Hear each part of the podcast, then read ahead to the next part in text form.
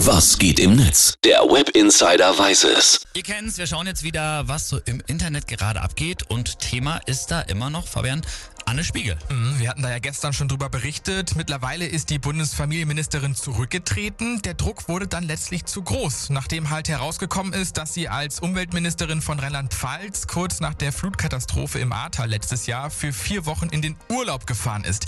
Engelhardt, wie sieht's im Netz jetzt nach ihrem Rücktritt aus? Ja, also nach wie vor sind sich da die Leute sehr uneinig. Es gibt jetzt aber mehr Personen, die so für sie Partei ergreifen. Mhm. Hier zum Beispiel der User Dietrich T., der hat geschrieben, Anne Spiegel ist als Familienministerin zurückgetreten. Kann man machen. Ob es begründet ist, weiß ich nicht.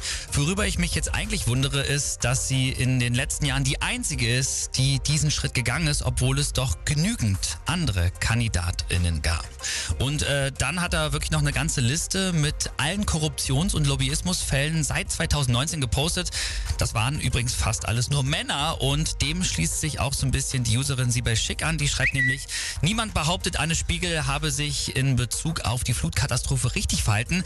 Es geht um den sexistischen und fortschrittsfeindlichen Doppelstandard, dass konservative Männer immer unschuldig sein und im Amt bleiben dürfen, egal wie korrupt und fehlerhaft sie sind. Ja, schwierige Nummer auf jeden Fall Total. mit Blick auf diese Liste. Ich habe die auch schon mal gesehen, wo ja zum Beispiel auch Amtor, Spahn und Lasche draufstehen und von allen irgendwie auch losgelöst sowieso Andreas Scheuer, den gibt es ja auch noch. Ja. Dann hat das schon so ein Geschmäckle, finde ich. Ja, Professor Dr. Ralf Höcker, der ist Medienanwalt, der findet allerdings allerdings dagegen sehr harte Worte und schreibt bei Twitter, inhaltlich ist alles über Anne Spiegel gesagt. Ich belasse es bei Oberflächlichkeiten. Die Frau wirkt dümmlich, stammelt wie eine von Mutti beim Rauchen ertappte 14-Jährige und würde mit ihrem Auftreten in der freien Wirtschaft nicht einmal ins untere Management kommen. Oha.